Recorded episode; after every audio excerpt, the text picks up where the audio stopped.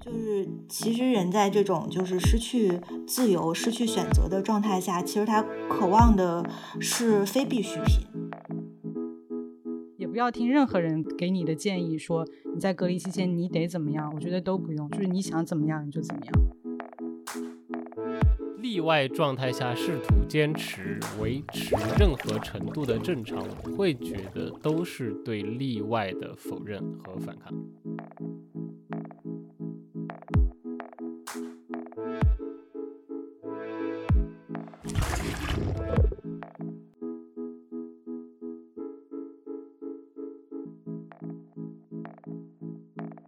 欢迎收听跳岛 FM，我是何润哲，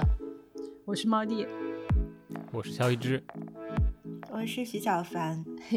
然后今天的节目是一期自由潜水啊，然后这个栏目它是我们跳岛的一个算是自留地吧。然后往常的几期节目都是主播们分享一些自己。的生活呀，自己的阅读啊，那最近因为众所周知的原因，我们几位在上海的主播都经历了多多少少经历了一些生存危机，所以在呃过了几天差点吃不上饭的这个日子之后呢，我们决定今天的这期自由潜水，我们从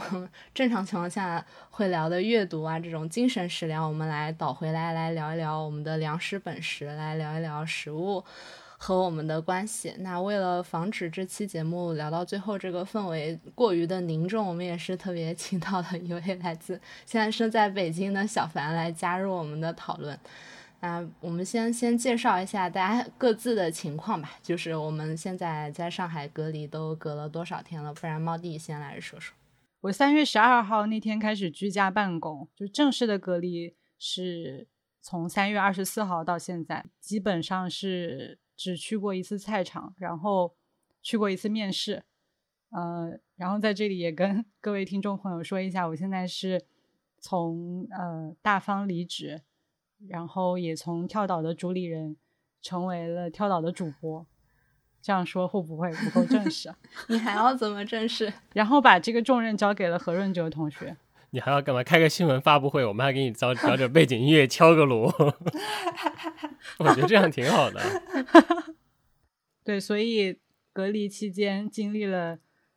我无数次的线上面试和远程入职，现在已经在新的公司工作的第二周。虽然一天都没有去过办公室，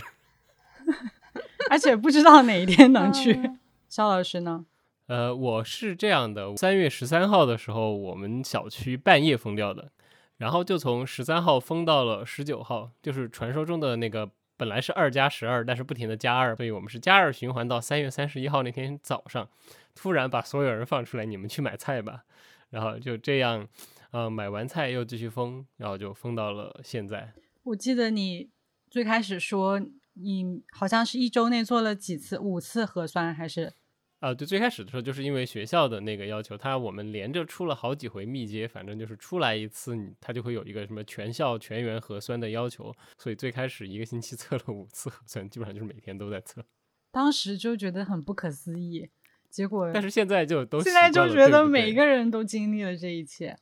我觉得小凡的表情就是在听一些洞中人的讲话，就是说你们在经历什么。我我我当时听你说一周做了五次核酸，我就已经非常崩溃了。没想到后来大家全部变成了这样。啊，对，润哲还没有讲，润哲快讲讲你的封城体验。我我的感受真的是，就是人的这个人的需求是会越来越卑微的。因为一开始刚封在小区的时候，你你在渴望外面，然后后面就是封了我们楼的时候，我就仅仅是在。渴望就是我的小区了，然后接下来现在足不出户了之后，我甚至连从一楼到八楼的那一段楼梯我都非常的渴望，就是 我我我渴望每一寸自由的空间。然后现在每天核酸，我们现在核酸还是会下楼核酸的，那每一天的核酸就是我。一天当中最宝贵的女球放风时间，我会尽我所能的，就是绕着那个楼多多走几步，然后多呼吸一下自由的空气，多感受一下阳光的温暖。就最开头封的时候，呃，我我每一个下楼的人都和我差不多，就大家都不愿意上楼，都在下面晃晃悠悠的。然后这几天就就所有人就麻木了，就下去走几步，走几步再上来，就你也不知道是就其实我也会不知道是你的身体机能退化了，还是说你你已经逐渐习惯这种坐牢一样的生活，就是就是慢慢的习惯，慢慢的麻木这种隔离的体验吧。嗯，差不多就是一个这样的感觉。嗯，反正我我现在是基本上，因为做核酸就在就在楼下，所以也没有办法走动。就是去拿外卖的时候，可以从我们家的楼走到那个大门口。然后前几天有一天去拿外卖的时候，就是发现一就是小区里是一地都是落叶，然后就可以踩着树叶去拿那个 外卖。因为就是我们楼我们小区的物业也是阳了，就是保洁人员都阳了，所以没有没有人打扫卫生，所以就是非常罕见的看到一个小区里满地落叶，然后又是刚刚发出新芽的树，就是在那在你的头顶，就是整个整个状态就是一个非常自然，没有人去干扰的环境，其实很很漂亮。我一方面。我我现在最关心的问题是，为什么你们还有外卖可以点啊？对，我刚刚也在想这个问题。哦，不是，不是，不是，我说的是团购的，团购的菜。那既然都说到外卖了，我们就开始 我们今天关于 说说 食物吧这个部分。猫弟，你们那边好像是最惨的，因为浦东是封的最早的，也是最猝不及防的。我记得你一度是只剩一根西葫芦了，是吗？对，就是因为宣布要要封浦东的时候，就是那天当天晚上通知的，好像是晚上十点半还是多少通知的。然后十一点半的时候说你们可以现在出去买菜，结果 十一点半我们我们家附近是没有地方能买到菜的。我我记得刚封的那一周，基本上就是你你可以早上起来抢那种盒马叮咚，但是要就是比如说六点钟不，你是五点五十就在那个地方，你都抢不到。所以我有有一个礼拜，就是基本上没有买到新的菜，然后吃到最后一天的时候，家里的蔬菜就只剩一个西葫芦了。后来是因为团购慢慢的起来了，就能团购到菜，所以目前为止还没有饿到。嗯，肖师傅那边，肖师傅肯定是不会挨饿的。我知道肖师傅家里是有军需，自己种菜。没有这个事情，其实是这样的。虽然我们家的确平时因为，呃，我们俩会比较喜欢吃各种各样奇怪的东西，比如说在上海不太买得到的各种云南食物，然后再加上就有学校工会过年的时候总是会发大量的干货，所以我们家有很多莫名其妙的干货。所以首先家里头还有过年的时候就是双方家长关怀寄来的各种四川东四川人民过年的腌腊制品有很多。呃，然后我们家因为，呃，我当时二零年的时候就觉得，万一呢，这个世界要做一点准备，所以我二零年回来买了一堆压缩饼干和这种自热军粮，扔在我们家床底下，就是在一切都没有的情况下还有它们，但是你并不想吃它们，因为我吃过它不好吃，呃，所以，呃，当时我们被封起来，就第二轮被封起来，然后你知道浦西回头又要封的那个时候。其实还挺紧张的，那个时候家里水果其实已经没有了，然后新鲜的肉菜其实也是基本上没有的，然后你又不知道我们是不是会一路就这么关到四月去，他不会在四月一号封城以前放我们出来买菜，所以那二八二九那两天其实超级焦虑这件事情。最后是怎么办呢？最后就是周围的一圈朋友里头，唯一还可以自由行动的那个人，呃是。王占黑去买了菜和肉，帮我们送过来的。然后我和占黑在小区门口交接，我分了他一点香肠和干货，然后占黑提过来一一些新鲜蔬菜和肉，然后就我们俩在小区门口挥手作别，然后就是这样了。然后就之后到目前为止，我们就只能线上相见了。那当时你说那个二八二九号可以出去买菜的时候，当时菜价是怎么样的呀？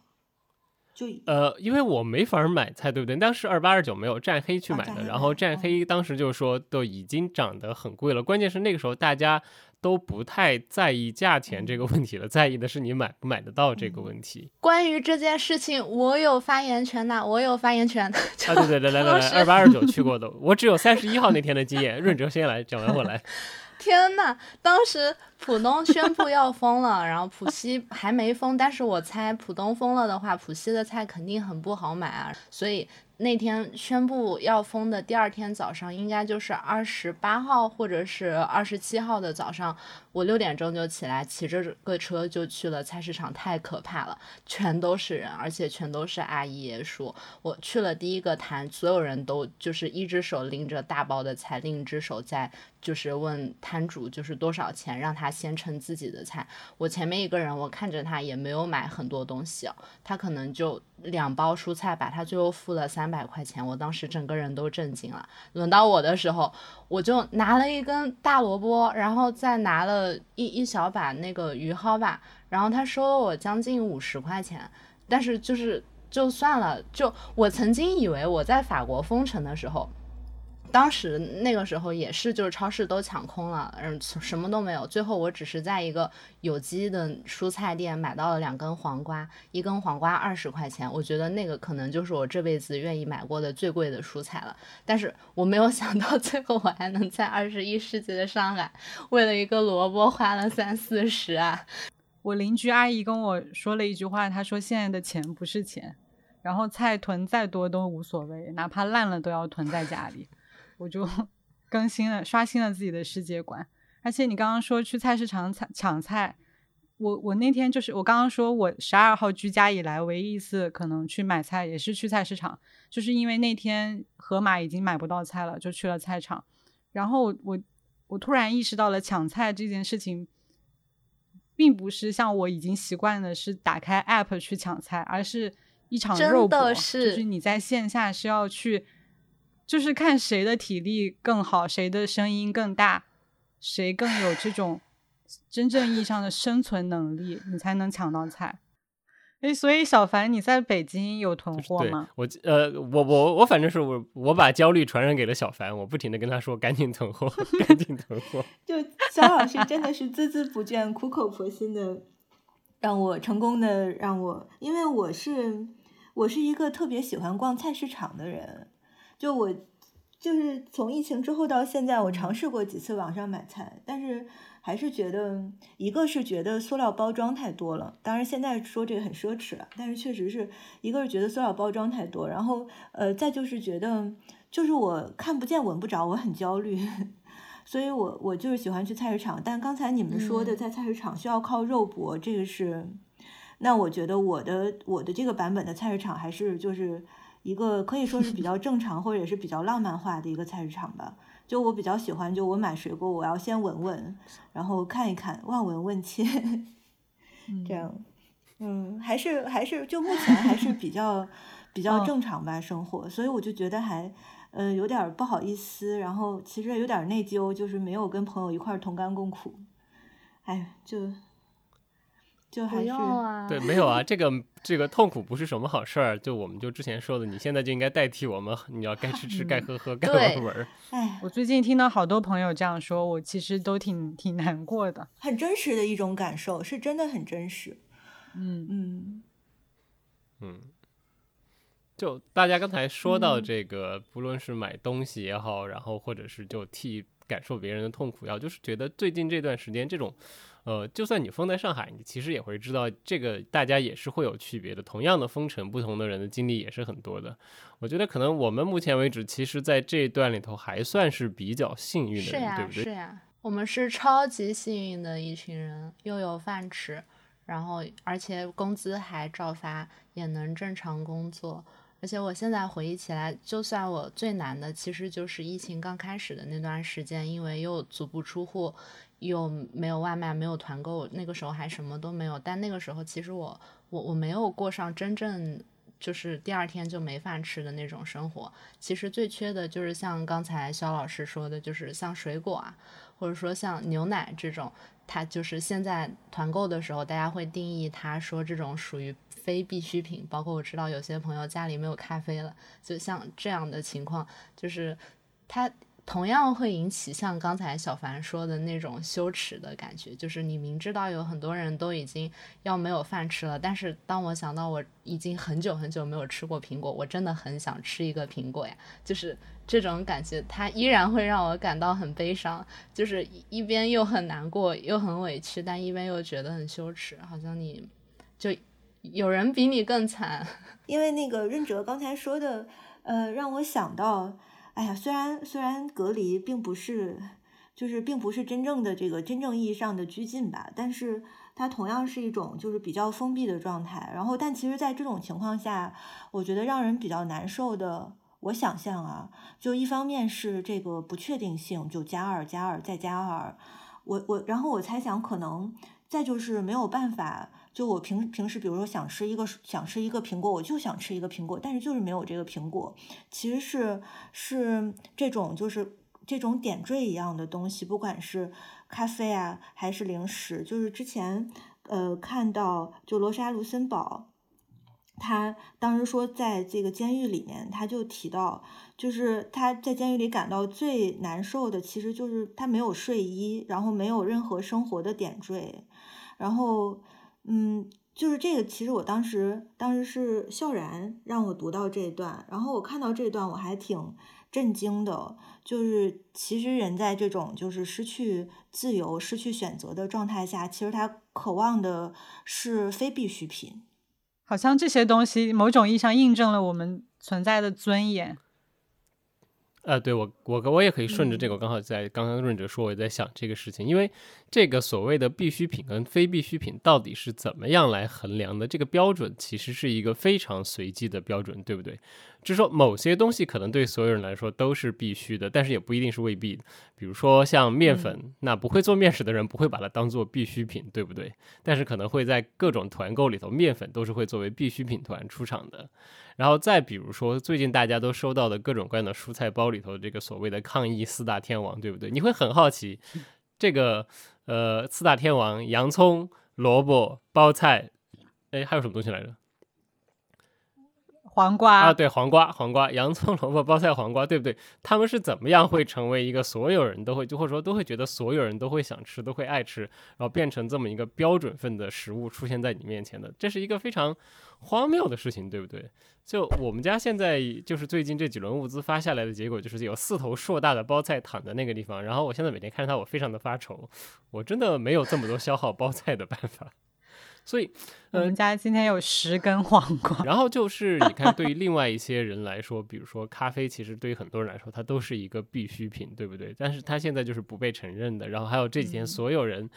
不管你原来想不想喝，可能现在都挺想喝的东西，可乐，可乐，对吧？但是它也不是必需品了，对不对？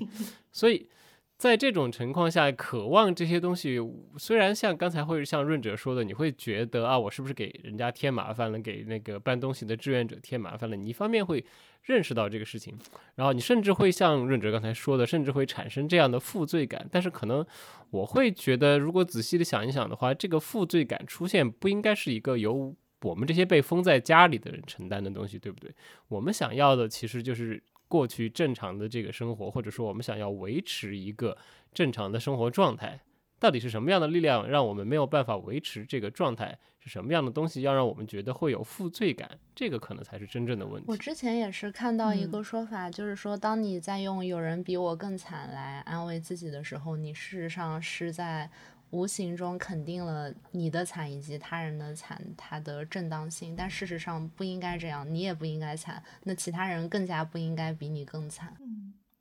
我顺着这个往下说，因为，呃，就是从就在在上海的这波疫情还没有开始的时候，其实从二零年到现在，我反复在脑子中会出现的一个一个文本是是那个 Elizabeth Bishop 的一个他年轻时候写的一个。呃，算是小说，但是其实又像是一个失学宣言的一个东西，就叫《In Prison》。然后在这里面就很好玩，它其实是浪漫化了一个呃所谓拘禁的生活，或者是浪漫化了一个至少是呃一个封闭的生活。但是他在这里面，嗯，他会希望在监狱里充分的活着，然后他这个活着的象征就是。他就穿的得跟别人不太一样，但是又不要特别的不一样。就是他那个形容很好玩，就是呃，那个他要穿监狱的制服或者监狱的那个。呃，号服，但是最上面那个扣子它不要系，然后要把长袖挽成七分袖，然后就是比较浪子的那种感觉。但如果周围的狱友都是这种很浪子的感觉，他就不要了，他就要一丝不乱，特别整洁。就是在，当然他这个真的是对监，就是对监禁的一种特别呃浪漫化的想象了。但我觉得可能在任何一种这样的情形下，不管是就是非必须的食物，还是非必须的一些。呃，衣着上的点缀其实都是对于维持一个人的呃清醒或者正常的心理状态，可能是恰恰是很必须的吧。嗯啊，对对对，小三刚才在说的时候，我就突然想起了另外一个类拘禁状态，因为你刚才那个对 Bishop 他对衣服的这个想象跟描述，你没有，我不知道大家有没有经历过，就很像我高中的时候大家会对校服做的事情，是哎，对吧？会在校服上就。搞各种小花样，然后因为你每天只能穿这个东西，于是乎大家就会开始有在上面画花的，有一定不要扣扣子的。然后我们当时有一个同学，他一定会把自己所有校服的拉链都搞坏掉，这样他可以永远不拉拉链。然后每次老师问他，他都可以非常理直气壮的说：“我拉链坏掉了。”之前看到小凡在提纲里头列了这个呃《The Handmaid's Tale》，就。其实就比如说，在《使女的故事》里头也是有类似的情节的。当然，《使女的故事》里头主人公过得比我们惨多了。但是在即使在这样的情况下，他其实也会有各种各样的 private ceremony 来给自己治愈，哪怕就是一点点的安慰。就比如说吃饭的时候把黄油藏下来，这样洗完澡可以给自己身上涂黄油，因为没有润肤霜了，能够往身上涂的就只有这点偷偷偷下来的黄油，尽管它会让自己闻起来很奇怪。但是可以自由的照顾自己的身体，可以往身体上涂黄油这件事情，这个仪式对他来说至关重要，是他维持自己的这个心灵精神正常的一个重要的方式。当然，你可能会说这是一个很浪费的事情，对不对？在这样的一个吃不饱的世界里头，你居然把黄油涂在身上，哇，我觉得深受启发。嗯，所以你今天不要不要涂黄油，涂完会有味道的。没有，但是我我确实觉得。因为最近我觉得我们和食物的关系发生了很大的变化。比如说，以前我可能从来没有那么珍惜一片烂的叶子，嗯，到今天就是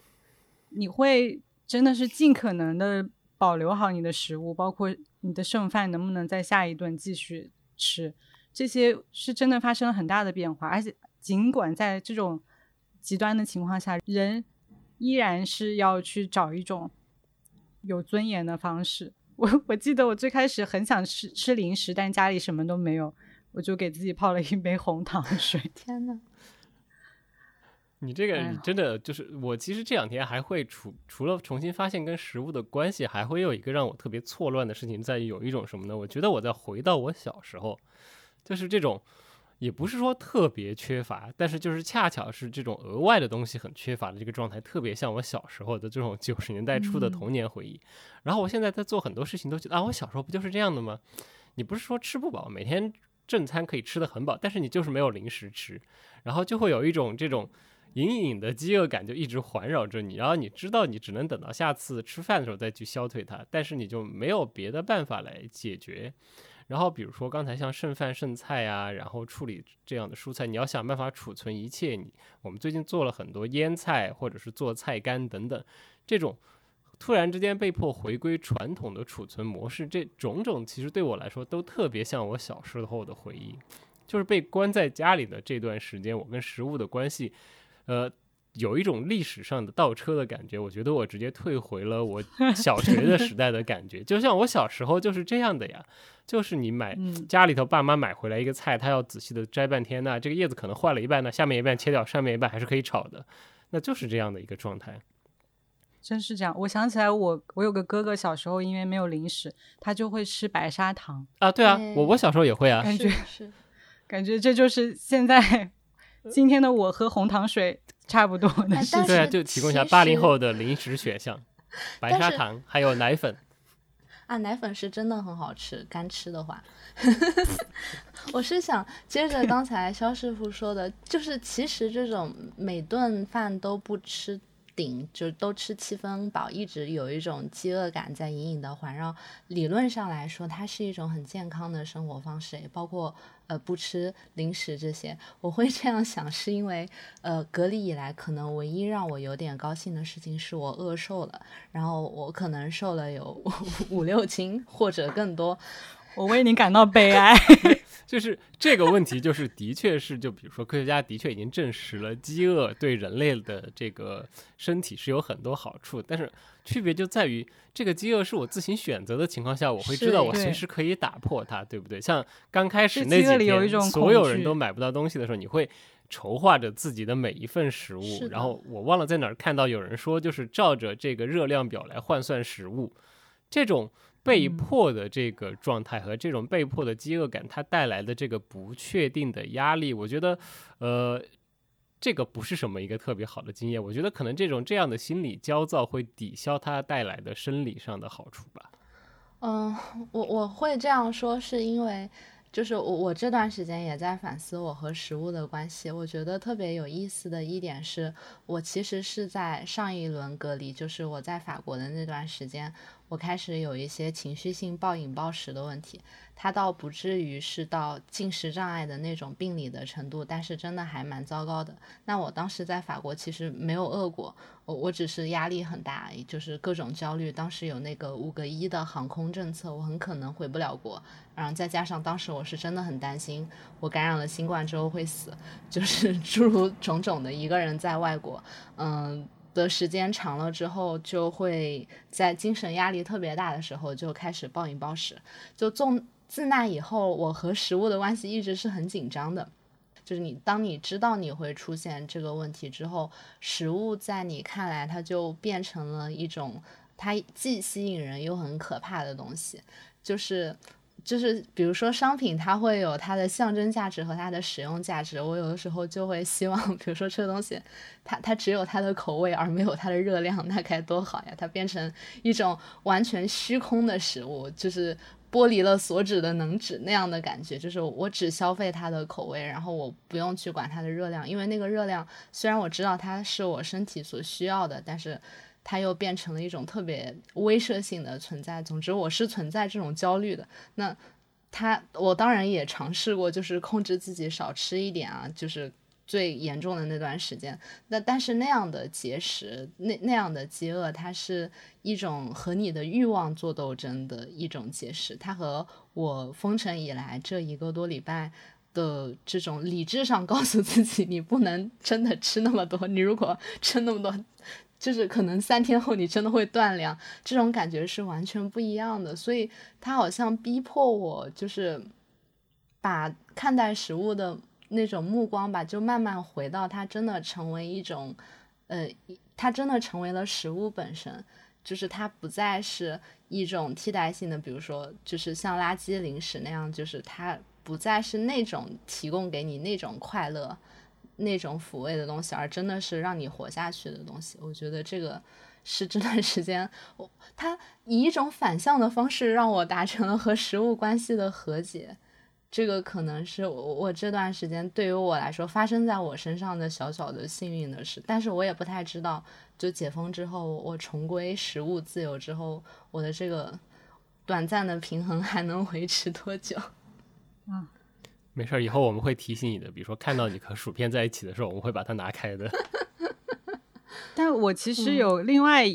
另外一种经验，就是。我也看到别人也会有相似的，就是我大概在隔离了两周之后，我的食欲变差了，就是因为运动量特别少，然后又久坐，所以我有一段时间就是如果我吃到八分饱的话，比如说晚上吃到八分饱，我晚上十点钟都觉得自己没有消化，所以后来我有段时间每天就只能少吃一点饭，然后。尽量可能在，比如说我如果能买到一个面包的话，我就把它 切成四份，就会在两顿饭之间吃四分之一个面包。这样，我看到很多人的就是消化系统也有一些问题。呃，然后被关到家里，你还会意识到一些跟食物其实平时你不太会去想，或者是不太会注意到的东西，比如说其他人跟食物这样的经验。然后你会看到，因为之前的时候，你跟你的邻居们也都不熟，对不对？然后就是封城之后，突然你会进入了很多群，然后你会看到群里群里头有人在说啊，我我这边没有锅，谁家有多的锅可以借我？然后我这个东西不会吃，要怎么做？然后不会做饭，然后这个调料该怎么办？没有怎么样？然后你会意识到，哦，等一下，就的确不是所有的人都会做饭，或者说所有的人都有做饭的条件。像很多他们刚刚出来工作的人，他很多其实住的都是好几个人住在一起这种群租房，他其实就是不可能做饭的。所以这一次这个时间这种讨论会，也会让我越来的越意识到这个事情能够有机会，能够有条件自己做饭这件事情，其实在呃。之前的生活里头，它已经是一种优越的状态了，只是说你自己意识不到，它完全被遮蔽了。然后你会突然一下以这种方式提醒了你，哦，对哦，不是所有的人都会有这样处理食物的知识。就比如说，很多人他也不是说没有条件，他就是之前他不需要做这样的事情嘛。我是因为小时候我爸妈会有意识的培训我们家所有的孩子学会基本的技能，可能就是他们那代人会觉得这个人要学会做饭是一个天经地义的事情，你不会做饭以后肯定要挨饿的，所以我会杀鸡杀鱼，然后如果你给我一个兔子，我觉得我也是可以的。哇，呃，我的上限是在这个地方的，对，但是我会忘记，就是不太会确定其他的人会做这样的事情。我就有朋友家里没有锅的。一开始就是要靠点外卖，后来外卖点不到了，据说小区里会送一些盒饭什么的，还有吃泡面。我我也是，就是因为我算是一个挺会做饭的年轻人，但是我的我就发现我的邻居阿姨们他们是每天做饭的，和我这种每个周末做饭的人还不太一样，所以在我一度要断粮的时候，都是这些阿姨给我送米、送油，还有大葱什么的。也挺感人的，因为平时完全都跟他们不认识，就是因为我没有了，然后他们就在帮助我。哎，那刚好我们要不要转到这个附 近的人这个问题？对，聊聊附近了。哎，我一开始是一开始我是熟练运用这一套话语的，就觉得 就是觉得他很有用嘛，觉得他帮我认识到了这样一种关系的变化。但是后来我又觉得很奇怪。就是我不想在疫情当中用这么浪漫的词语去形容我跟我邻居的关系。我也我也某种意义上觉得这个词是不是被滥用？而且我还在想，在这个词发明之前，人们怎么形容年轻人和邻居邻居之间的这种互动？我只是觉得我们的相处在套那个模板，就是附近性给了我们一种正确，然后我们每一天的生活都好像要去套那个，但但但不是一种。特别真实的、发自内心的，就是或者说直接面对那个场景和人的感受，我觉得有一点，反正我自己的感觉是有一点虚无的。嗯，对，我明白，我但我应该明白你在说什么。就是，呃，我特别喜欢，就是 William Epson 说过一句话，就是他就是说，理论家最大的问题就是会觉得自己是超越自己描述的这个世界的。然后，所以附近性都当它变成一个概念被大家广泛讲的时候，我其实也有一点猫弟这样的这么一个反应，我有点应激了。我的反应就是，你其实如果是一个正常的人，你平时好好的生活，像小凡。啊，我也是一样，喜欢你喜欢逛菜场，那你肯定就会跟人打交道。其实附近性要强调的一件事情就是，我们真实的、切实的这个和人的交往的重要性，对不对？我觉得你倒不一定非要是附近，而是说，就是你真真切切的去。关注一个具体的人，你当跟人和人在一起，在一个真实的空间里头，你面前站着一个人的时候，你就是不可能像在网上这样很简单的就把这个人抽象成一个标签，然后就可以对这个标签想做什么就做什么的，做不到的呀。就是刚才肖老师说我我在那个没有没有在我在知道负性性之前，我是怎么样去认识这个关系的？我我现在想了一下，我好像会把它理解为人与陌生人之间的。不管是偶然的，还是努力去建立的一种关系，就是这种我很迷恋于这种人和陌生人之间的这种美好的关系。就是我理解的附近，也未必是一个，就是呃，一定要是跟邻里之间的附近。当然，邻里也属于陌生人，属于就是偶遇，属于生活中发生的事情的一部分。反正我理解这附近是，呃，可以是地理层面的附近，也可以是。我我我理解啊，就是哪怕是发生在呃，另外一个地域的新闻，比如说现在发生在上海的新闻，哪怕我在北京，但是我我进入到了这个场景，它发生在就这个事情，不管是以新闻的方式，以转述的方式发生在我的生活里，我感觉它对于我的生活来说就已经构成了。呃，一个一个附近，我我之所以这样讲，是因为我之前，比如说不管是读书也好，生活也好，可能我更多的去想象一个事情它应该是怎么样，就是，但是我我现在可能更多的不是说脚踏实地实地吧，但是更多的我愿意去关心真实发生在我生活当中的事情，并把它当做一个呃，不管是思考还是实践的一个一个起点，这样心灵的附近性，一种。共情的感觉，嗯，可能是。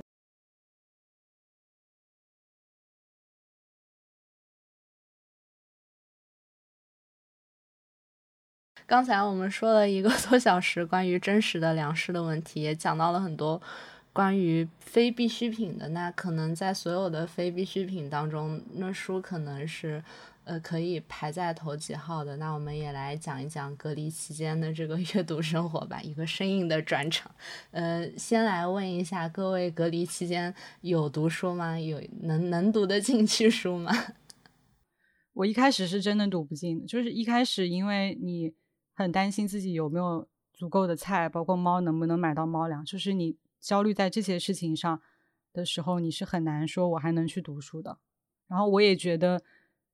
如果你 在隔离过程中，你就不要去想我不能读书了，我能我是不是不好？然后我一定要多读一点，就是完全不要有这种想法，也不要听任何人跟你给你的建议，说你在隔离期间你得怎么样？我觉得都不用，就是你想怎么样你就怎么样。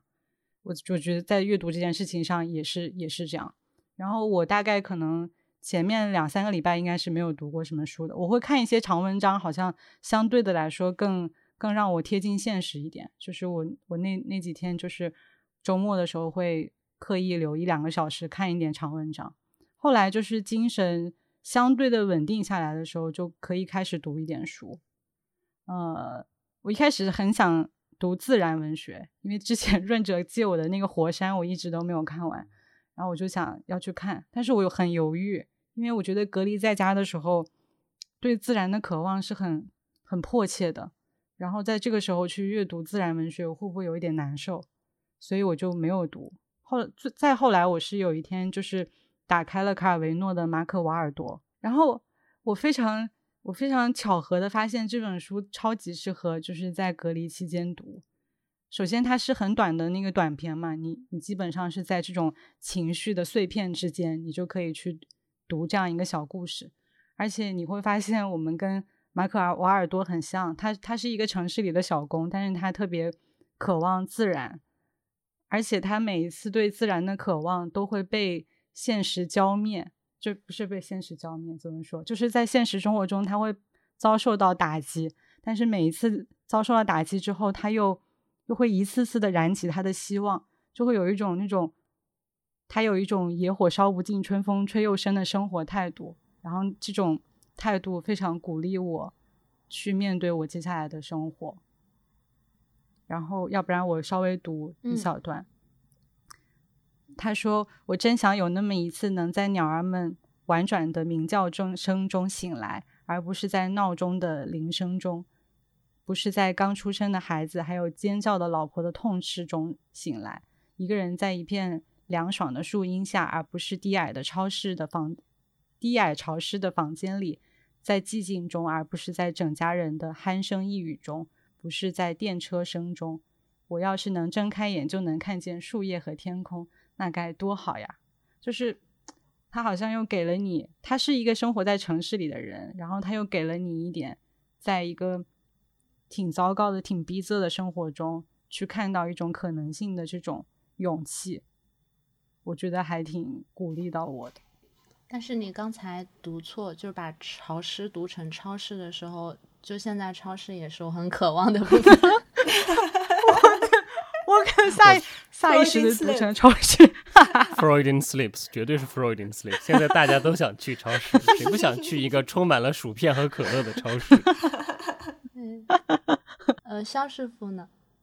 呃，我是这样的，我从封城一开始，因为我们提前就封了嘛，所以那我的焦虑点已经提前就爆掉了。然后你在封城这一系列措施出来之后，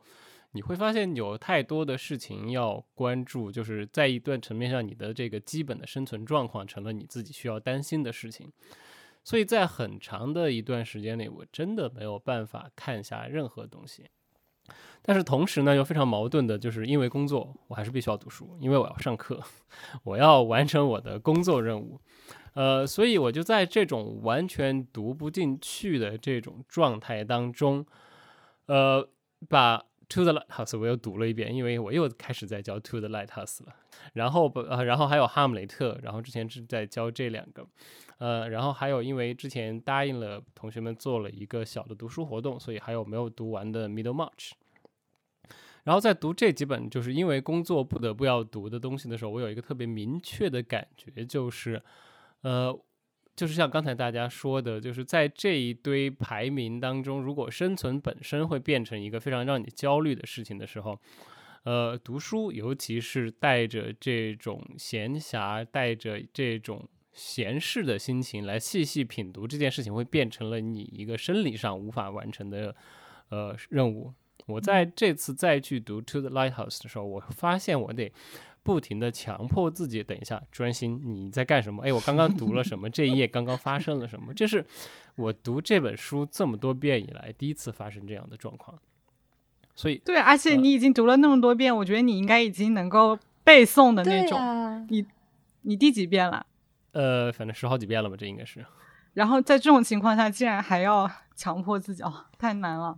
对，就没办法，因为你读了再多，你不可能真的背得下来。然后就是 你要为了要教课，你要预防各种各样的，万一刚好同学们问到了一个你没有读的部分，这个，嗯，就是老师的焦虑永远就是在于你知道的，学生上课他不发言就算了，老师你不能说我我我也不知道，我就先不说了，对吧？这个事情不能这样的，所以没办法，我就撑着这样讲，差不多这种状态一直持续到了。嗯，差不多十天以前，那就是对四月中旬开始的时候，四月十来号的时候，就觉得好像慢慢的接受了这个事情已经这样了，然后你会开始提醒自己，OK，好像最糟的那个部分你已经经历过了，那么从现在开始就是像《李尔王》里头说的，就是现在开始就只有上坡的路了，Now's the way up，对吧？所以就。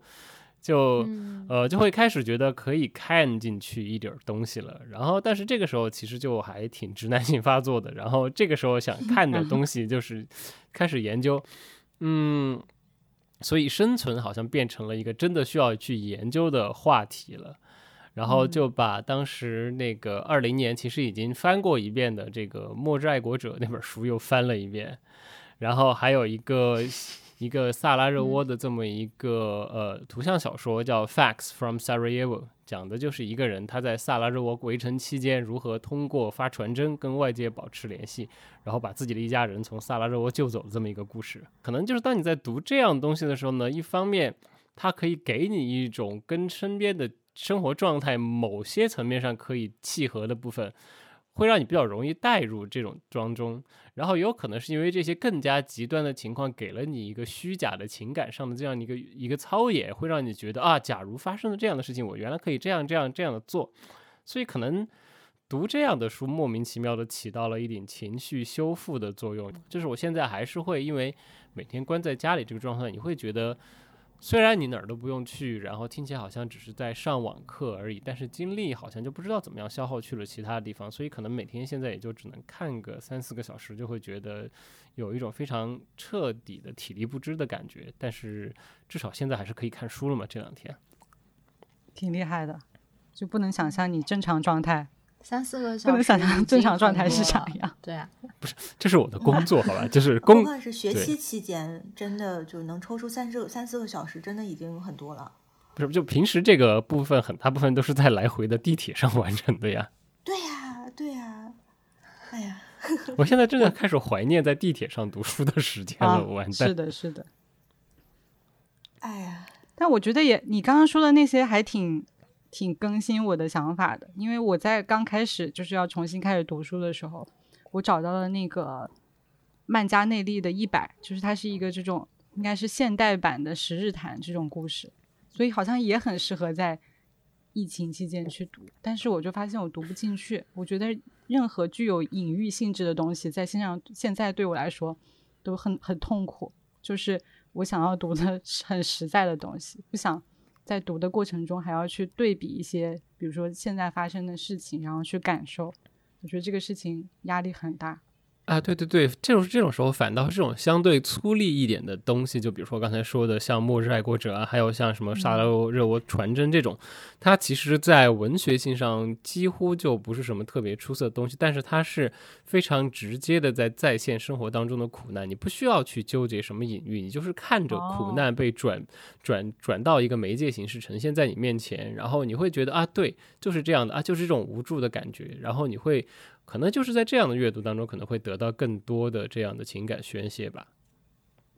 我也是觉得最好不要在隔离的时候读关于瘟疫、隔离以及一切就是反映这个的文学作品，因为我是有亲身体验的。我我是二零二零年的时候，我当时连着读了《失明症漫记》，然后读了《动物农场》，还读了萧红的《生死场》，那一个月真的无比的黑暗，所以。这一次隔离的时候，我根本就没有碰那些书。但是我发现，就像有一个类似于那种孕妇错觉的，就是如果你怀孕了，你会发现满大街都是孕妇。就是我现在就是可以在所有的作品当中看到和瘟疫有关的元素 就是比如说，就说个很明显的吧，我我我一般来说，像我如果出现这种长期的。例外状态，以前的话就是放假或者是旅行，我就会选择用这个突如其来的时间来做一些 bench watching，就是刷掉一些之前没有时间看的东西。那我我疫情以来，我其实我就在看那个 JoJo，就是乔乔的奇妙冒险，是吗？然后它第六部就是一个发生在监狱里的故事，你真的很难不去想，就是他在蹲监狱，他都比我自由，他比我自由好多，就是他。他可以去放风，他他有各种各样的。对，就是就是在最近读书的时候，不管你是是不是刻意的在回避这种对于瘟疫还有封闭这样的东西，你会在其他各种东西、其他地方，当你读到类似的东西的时候，你的注意力马上就上去了。嗯，就跟我最近因为上课把《哈姆雷特》又重讲了一遍，那么这一次《哈姆雷特》再讲下来，肯定是那一句。I could be bounded in a nutshell and count myself a king of infinite space，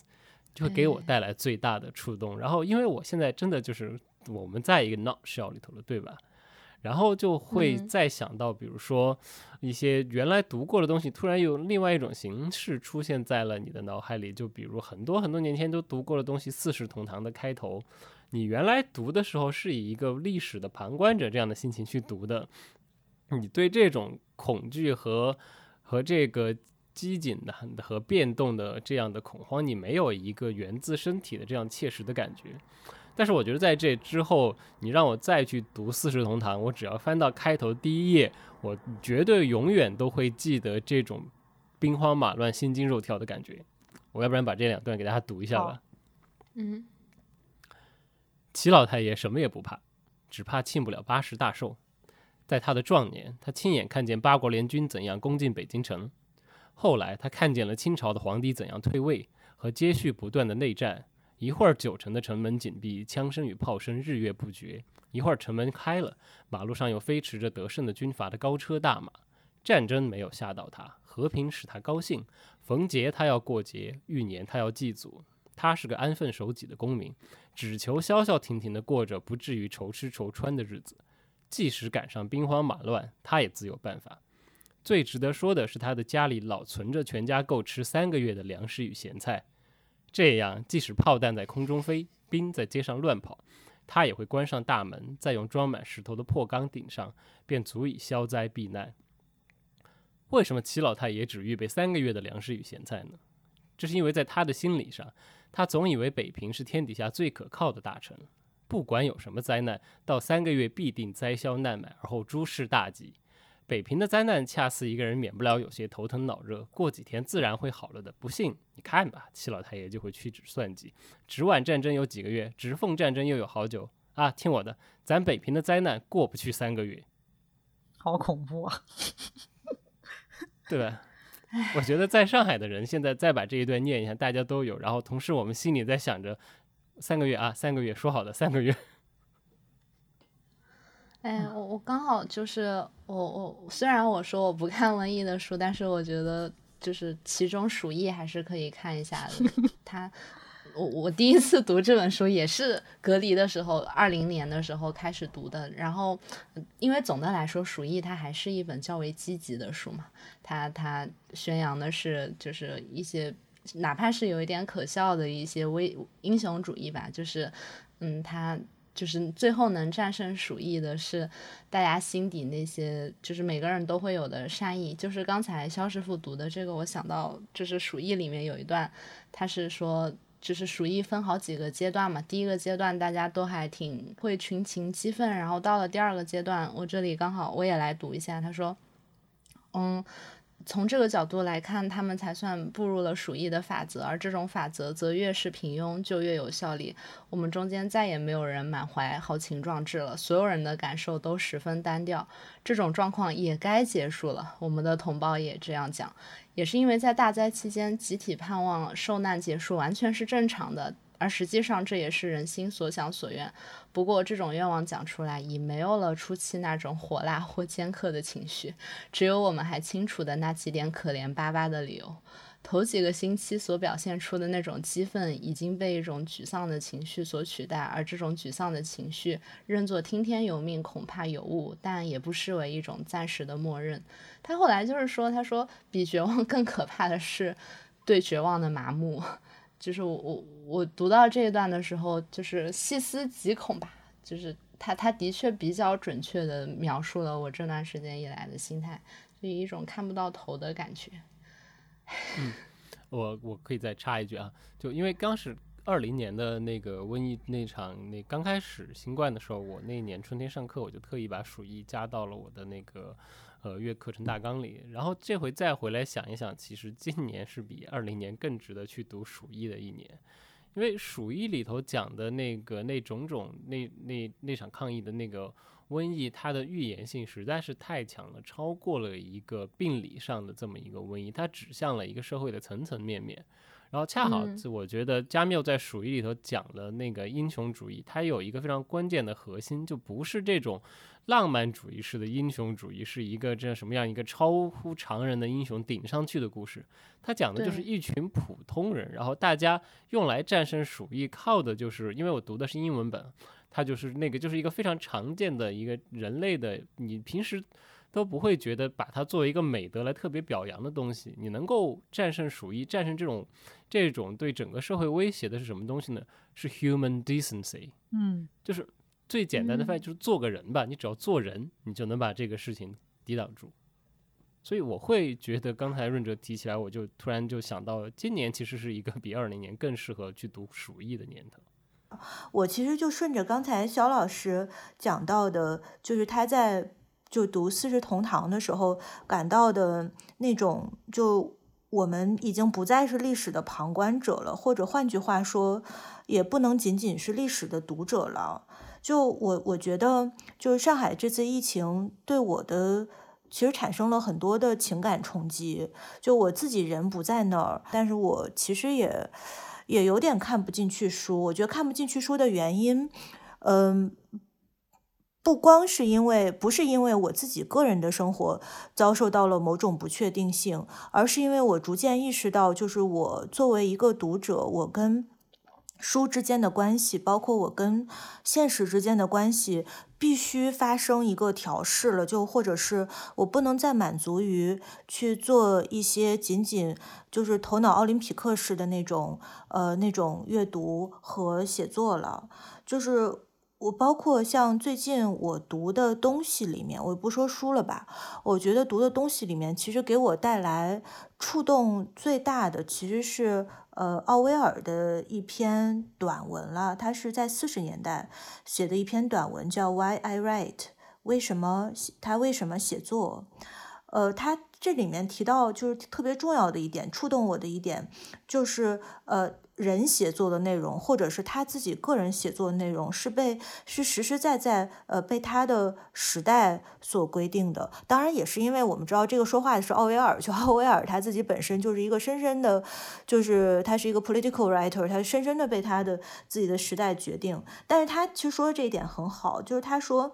他他的意思就是，他说的这些不是什么时代决定论，而是，嗯，他说你就不管是你想写什么东西，然后你想写这个东西，呃，再缥缈或者再纯文学，呃，但是呢，你想写的这个东西跟生产它的你本人，其实都是这个时代的产物，就是你必须得用这个时代的语言。就换换句话说，我觉得对我的启发就是。我们现在在这个时代里，就是不管是作为一个阅读者还是写作者，其实都是已经具有了一种呃比较深的，就必须要有一种比较深的呃危机意识了。就是就包括像刚才猫弟跟润哲说的，在其实现在无论读什么，其实呃对于呃瘟疫或者是对于呃一些危机都会特别敏感，也是因为。呃，我们现在就是我们周围的现实已经深深的植入了我们的一些就是阅读、写作跟思考吧。就是奥威尔在这个文章里，他他就说他从小就特别想写作，但如果他。出就他设想，如果他自己出生在另外一个时代，他完全可以做一个岁月静好的作家，因为他天生就是他觉得什么一个作家必备的什么表现欲啊，什么呃审美热情啊，什么历史冲动他都有。但是他不巧的就是他是生在了一九零三年，所以他很惨的就是一战、二战，希特勒还有因为他是在这个缅甸也待过一段时间，就什么英国殖民史这些东西全部被他赶上了。然后他在那个文章里。就我触动我的一点，是因为他引用了自己写的一首诗，他自己就说自己如果早生两百年的话，就很有可能就是一个呃快乐的一个教区牧师，但他不幸就出生在了一个恶的年代。然后在他的诗的结尾，他就他就写，他就化用了那句，就是嗯，I dreamt I dwelt in a marble hall。他说他说我梦见自己住在大理石宫，然后醒来发现其实这就是真的。就他他说我在这个时代生不逢时，但是史密斯呢，琼斯呢，你呢，谁生对了时代呢？这是他这个他引他这个文章里引用了他写的这个诗的结尾，所以奥威尔就我觉得他给我的一个启发在于，嗯，就你很难说谁生对了时代，那只能是你去呃尽可能的把一些。感官和一些判断力变得更敏锐起来，然后跟这个时代就是，呃，不停的去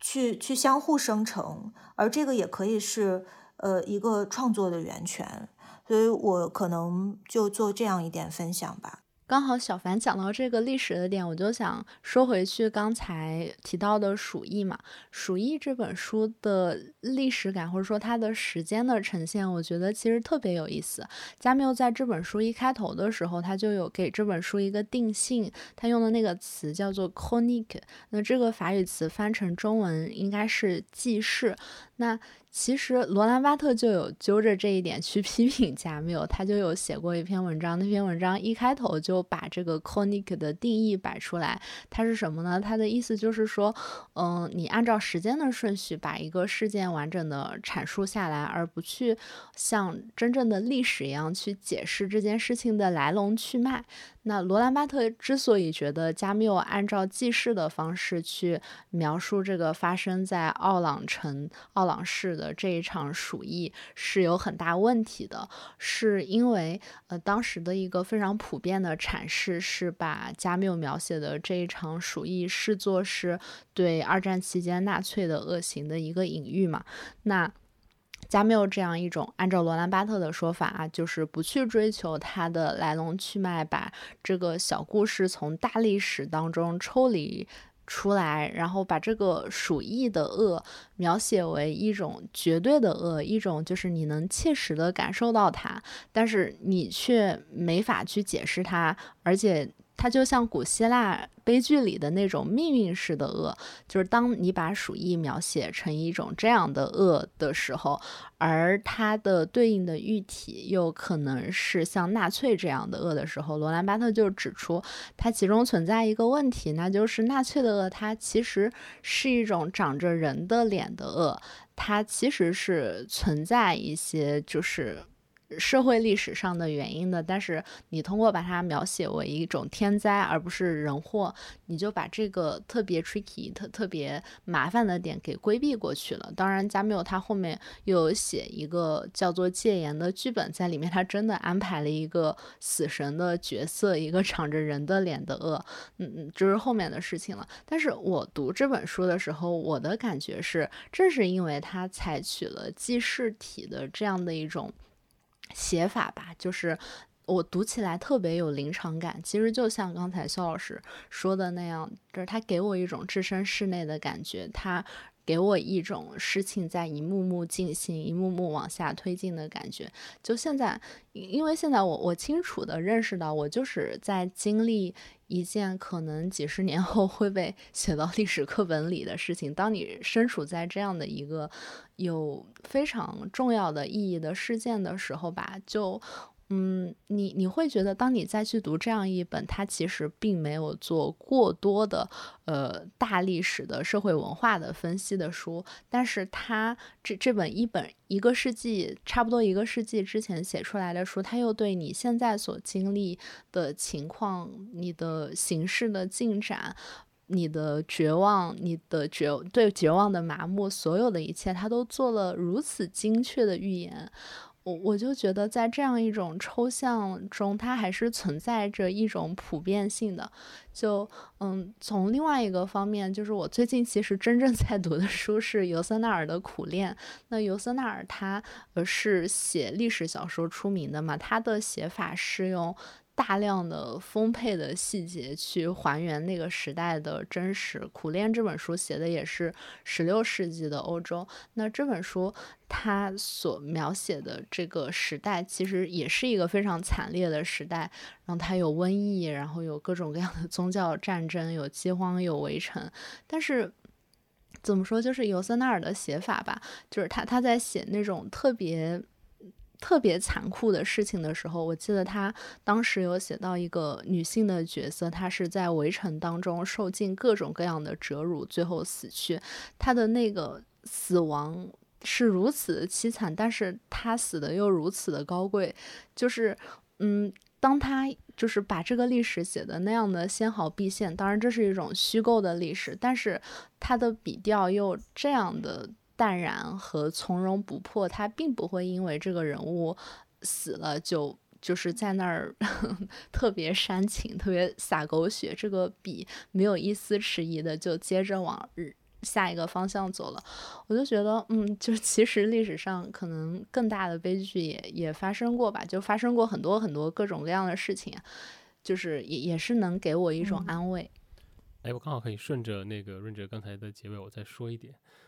就是一个蛮重要的经验，就是读书会给我们的一个提示，就是在现在这个状态下，就是呃，打破我们这种以为自己陷入了一个独一无二的历史时刻的这种，其实它会是一个巨大的焦虑感。我会觉得，就当你意识到我们经历过的事情，其实是。在以类似的形式，在不同的时间跟地点，在历史上已经出现过的时候，你反倒会没有那么多焦虑了。因为在某种程度上，你可能会觉得，OK，我现在有了一些可以用来参考的模板，我可以去看看，在过去，在远方，当人们面到当人面对这样的状况的时候，人有什么样的选择，对吧？所以，呃，我会，我觉得这段时间读书，很多时候我的确也有这样的感觉。当然，可能最近我这个拯救心灵状态的主要方式，的确也不是靠这个了。最近拯救心灵状态的主要方式是两个人在家看周星驰的电影。但刚刚说的，我觉得就是体现出了书写的必要性。我之前也是，就是会在别人的相似的经历中感受到，哦，我没有那么独一无二，然后我的问题也没有那么可怕。这个就是就一个。呃，弗洛伊德其实说过一个概念，他就管这个东西叫这种把意识到自己置身于庞大的一部分的这种所谓的 oceanic feeling，就是觉得你好像是一个嗯大洋的这么一个部分，这种庞大的感觉，在某些时候会让人感到恐慌，但是在某些时候，尤其我觉得像我们现在这种状态下，反倒会带来一种 安慰的作用，就是你意识到，OK，我不需要一个人去面对它。刚才猫弟和肖师傅都讲到的这个，就是读书的必要性、写作的必要性嘛。但是，哎，反正就是作为文化行业的从业者吧，我我的确会这段时间被读书无用论或者说文学无用论所困扰。就是说，尤其是当我看到我们播客行业的同行，比如说我今天听到噪音开始了，他们有做一期特别好的，呃，就是新闻纪实类的节目，包括还有一些文字上的报道之类的。然后与此同时，我们在做莎士比亚和女性科幻的节目。就是我，我当然觉得我们做的节目也很有价值，但是我我的确会有一些负罪感吧，就是我我会觉得我没有真的在和这个社会的当下的那些最紧迫的事情发生共振。包括我知道，比如说像猫弟，然后肖老师，还有呃小普，我们的制作人都有去当志愿者嘛。但是我觉得我好像我不是一个有那么多能量的人。呃，没有哎，就是我们因为有毛 并不敢当志愿者，我们只是就是哎把菜分给了楼下的大爷，因为怕 出我也我也是因为辞 职了没有事三个猫不干敢出门所以，而且我也是楼道志愿者。嗯，我我想针对刚才润哲说的，我接着说一下，因为我觉得这种这种焦虑感，呃，就是我需要对现在身边发生的事情做一些事。我觉得这个还是真的特别普遍，而且确实是在不管是读书还是在写东西，还是比如说做创作，呃，做节目，可能都会遇见，就是我要不要呃发生一个转向。然后我最近不正好在看一些二十世纪上半叶的这个一些这个诗学理论，就是中中文的。然后我看到梁宗岱在一九三八年，你那个时候其实就是整个国家的危机是非常深重的时候，他也也就说到了这一点，因为。就是就说到在这种时候，其实作家可以做什么？我觉得可以推广开来。就比如说像我们这些呃文字工作者或者是文化工作者可以做什么？然后他是引用了这个歌德的一个答复，然后他说他说歌德说我们不能每个人都用同样的方法来做出服务，可能每个人只能尽量的贡献上帝所赋予他的长处。然后他自己讲，呃，这个。呃，写军歌，比如说去贡献国家写军歌，并不是我的职务，这是另外，比如说像全纳这个人 k e r n e r 这个人，他非常擅长写军歌，那他就这个让他去写。但对于我，我生性既不好斗，然后又没有战斗的意识，那战歌就会是一个和我的面孔极不相配的假面具。他说：“我从来没有在我的诗里假装过什么东西，我怎么能？我只只是在我恋爱的时候写恋歌，我我的心中没有恨，我怎么能写恨？但是，这个就是呃，就是他他这样讲，但我觉得这个灵感就是我们每个人可能就做一些我们可以做，然后我们。”适合做的事情，或者是嗯、呃，可能现在做的很多是对现在发生的，不管是发生在呃我自己心里的事情，或者发生在周围的事情，做一个呃记录和观察。那可能在针对他们做一些呃节目或者是文字的时候，我自己的理解是，呃，也没有必要一定是呃直接的去跟这发生关系，可能是让它作为我们呃写写作或者什么的一个背景，这是我自己的一个理解。而且我觉得也很有必要去做，嗯，原本我们在做的事情。我觉得这个这件事情的意义很大，就是是，嗯，就特别可能就也就是在阅读当中，我自己会感觉到，我也许能够回到我日常的生活中，就是在阅读中，我看到一种另外一种看待世界的方向和可能性。这个是很重要的。这个这个难道不就是和我们需要喝咖啡、买面包？是一样的事情吗？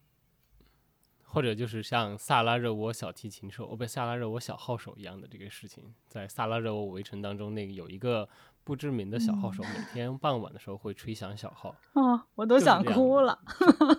对，就是嗯这就是你在这种例外状态下试图坚持维持任何程度的正常，我会觉得都是对例外的否认和反抗。对吧？说的太好了。对我刚好对刚才有一个事情我忘了，嗯就是但是我可以就可以作为一个送给大家的礼物，就尤其是 送给所关在上海的朋友们，嗯我们来听一听实物吧。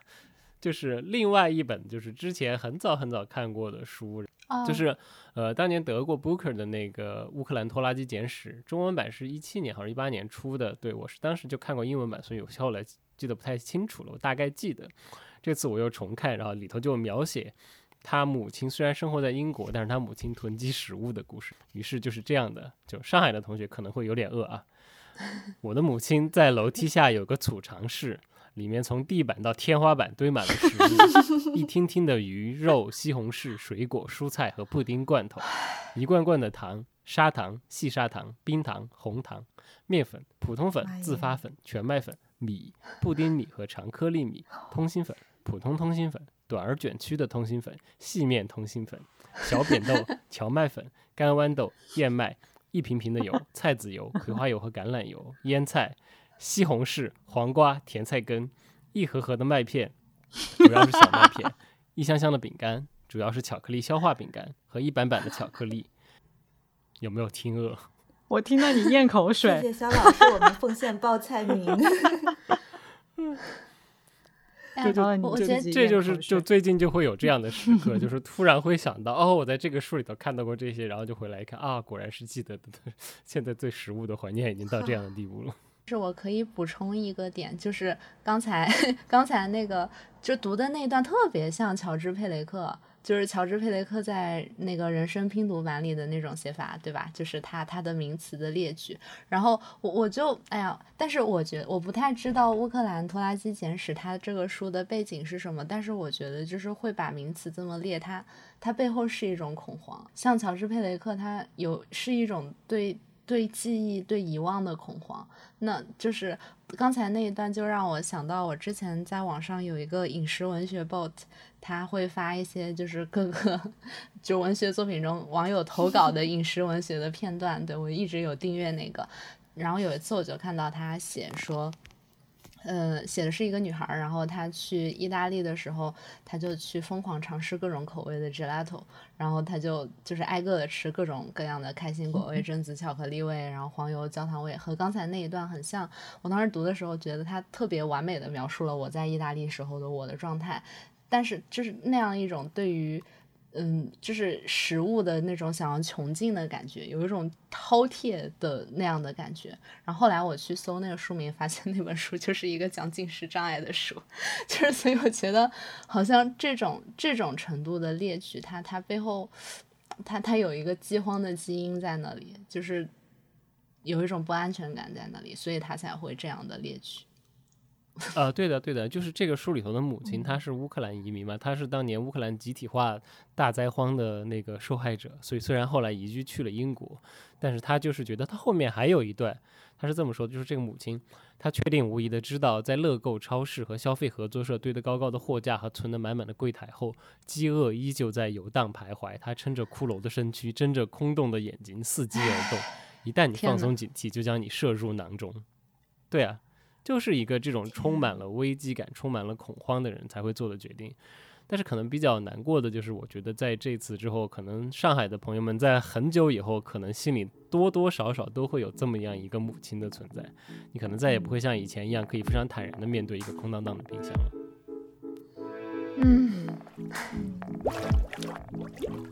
也有很多人说，终于理解自己的长辈不放弃一颗菜的心理。嗯，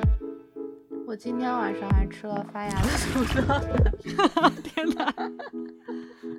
上海还有没有吃过没发芽的土豆的人吗？